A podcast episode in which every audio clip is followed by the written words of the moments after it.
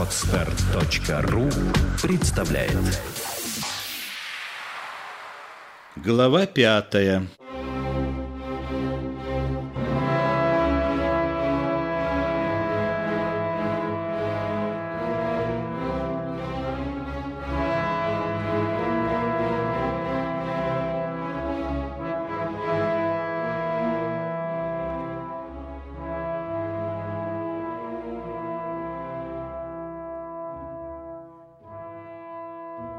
Как раз в это время Иуда Искариот совершил первый решительный шаг к предательству.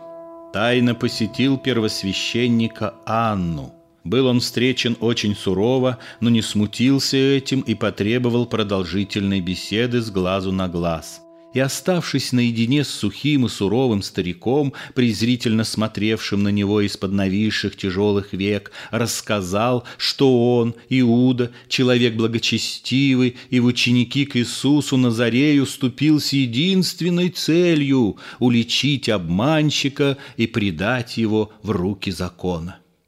«А кто он, этот Назарей?» Пренебрежительно спросил Анна, делая вид, что в первый раз слышит имя Иисуса. Иуда тогда сделал вид, что верит странному неведению первосвященника и подробно рассказал о проповеди Иисуса и чудесах ненависти его к фарисеям и храму о постоянных нарушениях им закона и, наконец, о желании его исторгнуть власть из рук церковников и создать свое особенное царство.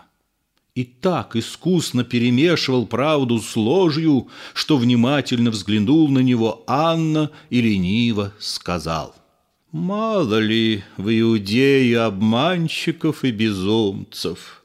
Нет, он опасный человек, горячо возразил Иуда. Он нарушает закон, и пусть лучше один человек погибнет, чем весь народ. Анна одобрительно кивнул головою. Но у него, кажется, много учеников. Да, много.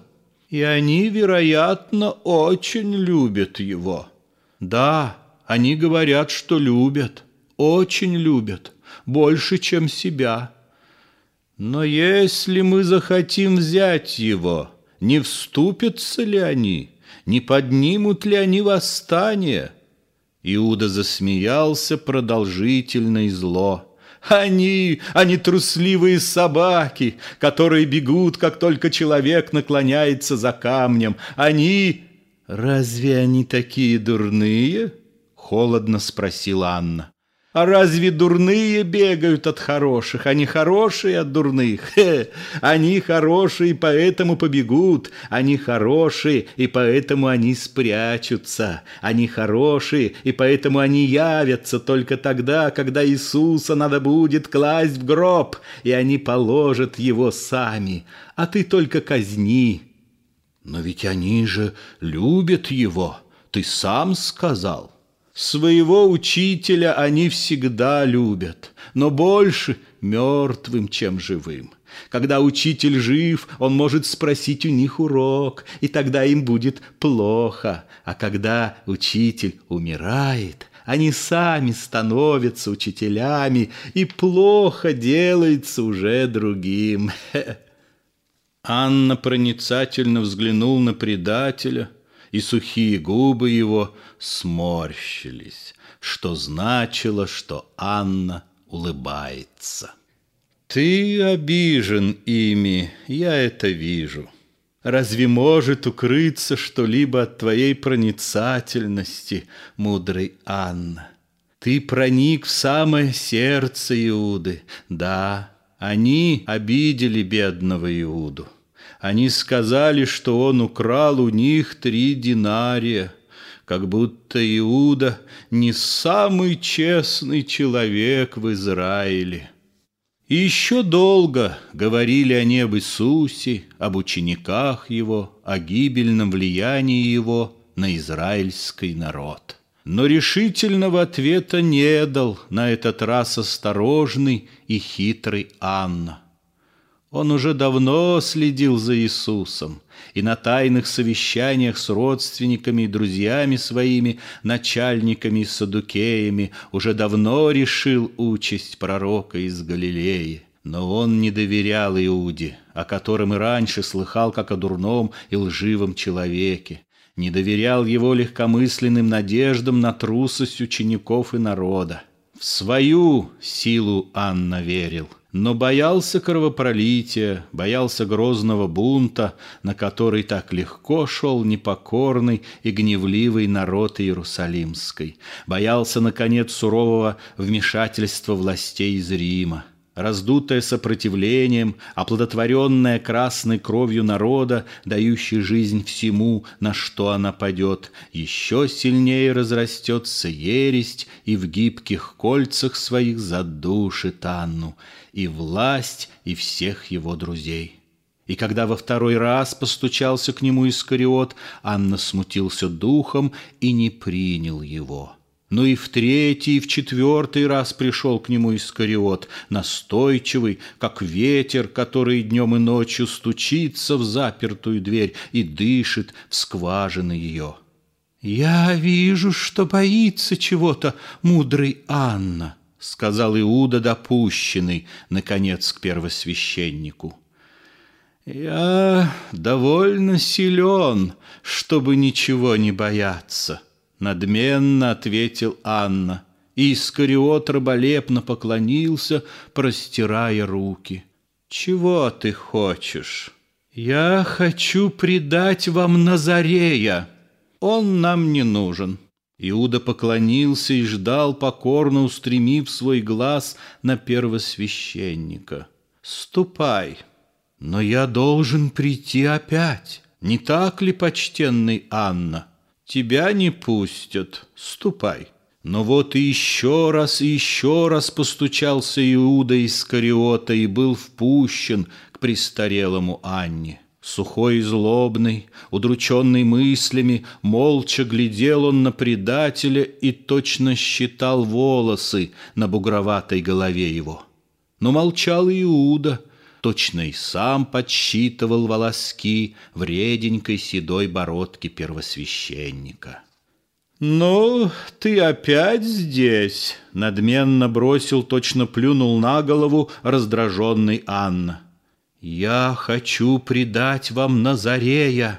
Оба замолчали продолжая с вниманием разглядывать друг друга. Но Искариот смотрел спокойно, а Анну уже начала покалывать тихая злость, сухая и холодная, как предутренний иней зимою.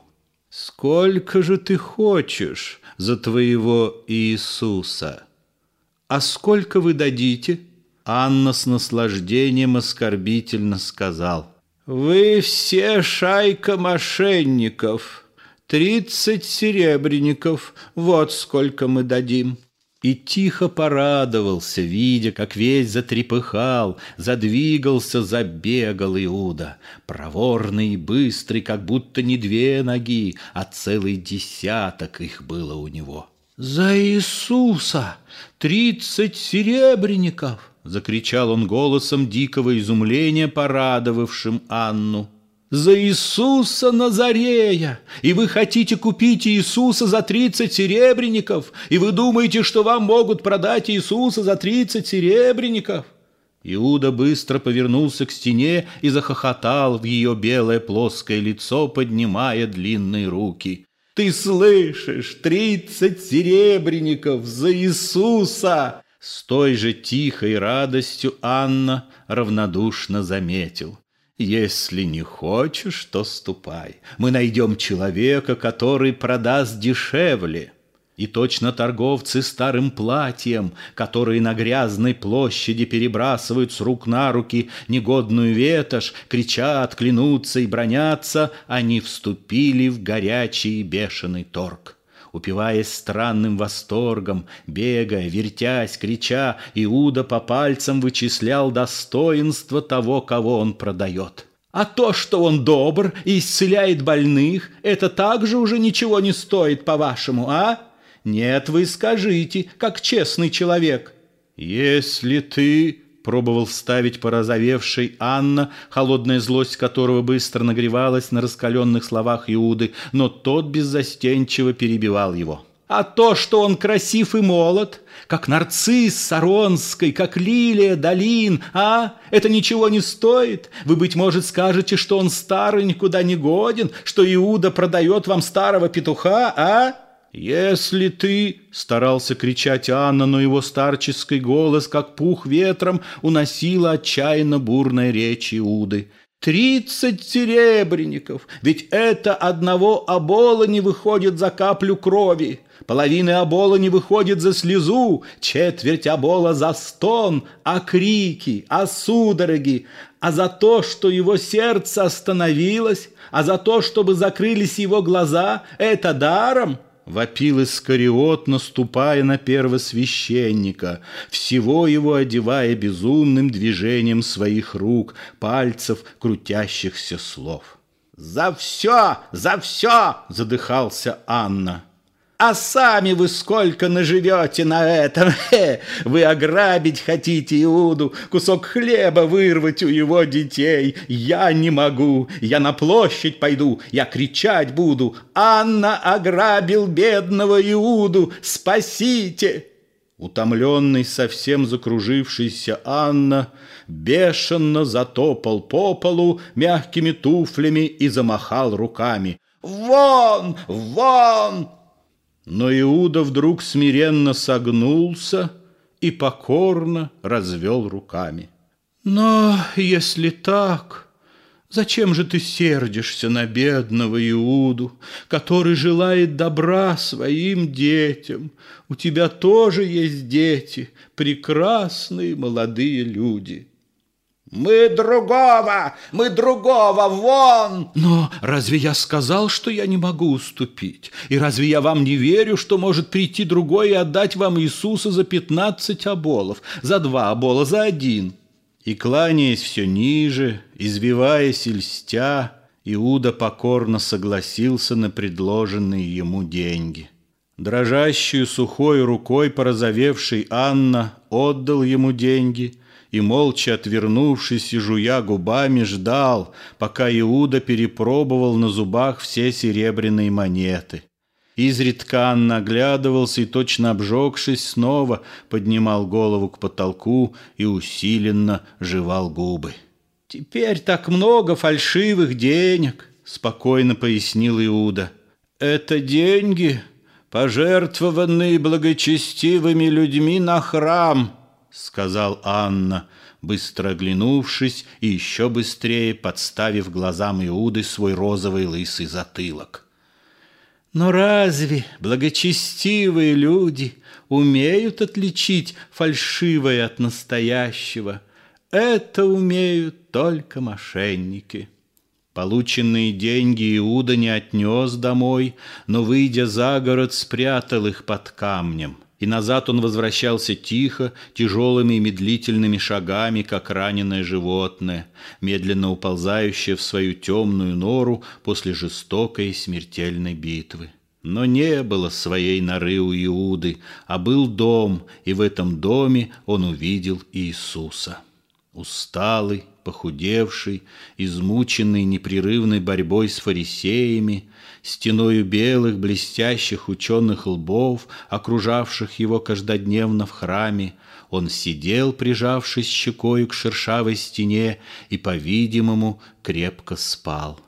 В открытое окно влетали беспокойные звуки города, за стеной стучал Петр, сбивая для трапезы новый стол, и напевал тихую галилейскую песенку — но он ничего не слышал и спал спокойно и крепко. И это был тот, кого они купили за тридцать серебряников. Бесшумно продвинувшись вперед, Иуда с нежной осторожностью матери, которая боится разбудить свое больное дитя, с изумлением вылезшего из логовища зверя, которого вдруг очаровал беленький цветок, тихо коснулся его мягких волос и быстро отдернул руку. Еще раз коснулся и выполз бесшумно. «Господи!» — сказал он — Господи!»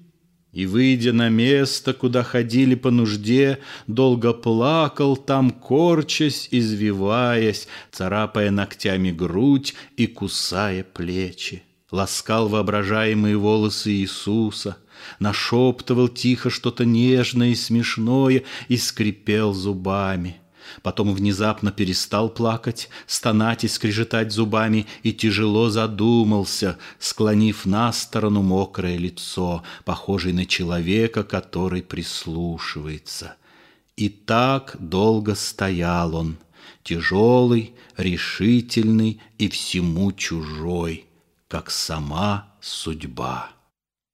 Тихою любовью, нежным вниманием, ласкою окружил Иуда несчастного Иисуса в эти последние дни его короткой жизни. Стыдливый и робкий, как девушка в своей первой любви, страшно чуткой и проницательный, как она, он угадывал малейшие невысказанные желания Иисуса, проникал в сокровенную глубину его ощущений, мимолетных вспышек грусти, тяжелых мгновений усталости. И куда бы ни ступала нога Иисуса, она встречала мягкое, и куда бы ни обращался его взор, он находил приятное – Раньше Иуда не любил Марию Магдалину и других женщин, которые были возле Иисуса, грубо шутил над ними и причинял мелкие неприятности. Теперь он стал их другом, смешным и неповоротливым союзником с глубоким интересом разговаривал с ними о маленьких милых привычках Иисуса, подолгу с настойчивостью расспрашивая об одном и том же, таинственно совал деньги в руку, самую ладонь, и те приносили амбру, благовонное дорогое мирра, столь любимое Иисусом, и обтирали ему ноги. Сам покупал отчаянно торгуясь дорогое вино для Иисуса, и потом очень сердился, когда почти все его выпивал Петр с равнодушием человека, придающего значение только количеству. И в каменистом Иерусалиме, почти вовсе лишенном деревьев, цветов и зелени, доставал откуда-то молоденькие весенние цветы, зелененькую травку и через тех же женщин передавал Иисусу. Сам приносил на руках первый раз в жизни маленьких детей, добывая их где-то по дворам или на улице и принужденно целуя их, чтобы не плакали. И часто случалось, что к задумавшемуся Иисусу вдруг вползало на колени что-то маленькое, черненькое, с курчавыми волосами и грязным носиком, и требовательно искало ласки. И пока оба они радовались друг на друга, Иуда строго прохаживался в стороне, как суровый тюремщик, который сам весною впустил к заключенному бабочку и теперь притворно ворчит, жалуясь на беспорядок. По вечерам, когда вместе с тьмою у окон становилась на страже и тревога, Искариот искусно наводил разговор на Галилею, чуждую ему, но милую Иисусу Галилею, с ее тихою водой и зелеными берегами. И до тех пор раскачивал он тяжелого Петра, пока не просыпались в нем засохшие воспоминания, и в ярких картинах, где все было громко, красочно и густо, не вставала перед глазами и слухом милая галилейская жизнь с жадным вниманием по-детски, полуоткрыв рот, заранее смеясь глазами, слушал Иисус его порывистую, звонкую, веселую речь и иногда так хохотал над его шутками, что на несколько минут приходилось останавливать рассказ. Но еще лучше, чем Петр, рассказывал Иоанн. У него не было смешного и неожиданного, но все становилось таким задумчивым, необыкновенным и прекрасным, что у Иисуса показывались на глазах слезы, и он тихонько вздыхал, а Иуда толкал в бок Марию Магдалину и с восторгом шептал ей. «Как он рассказывает, ты слышишь?» «Слышу, конечно». «Нет, ты лучше слушай. Вы, женщины, никогда не умеете хорошо слушать». Потом все тихо расходились спать, и Иисус нежно и с благодарностью целовал Иоанна и ласково гладил по плечу высокого Петра. И без зависти, с снисходительным презрением смотрел Иуда на эти ласки – Что значат все эти рассказы, эти поцелуи и вздохи сравнительно с тем, что знает он? Иуда Искариота, рыжий, безобразный иудей, рожденный среди камней.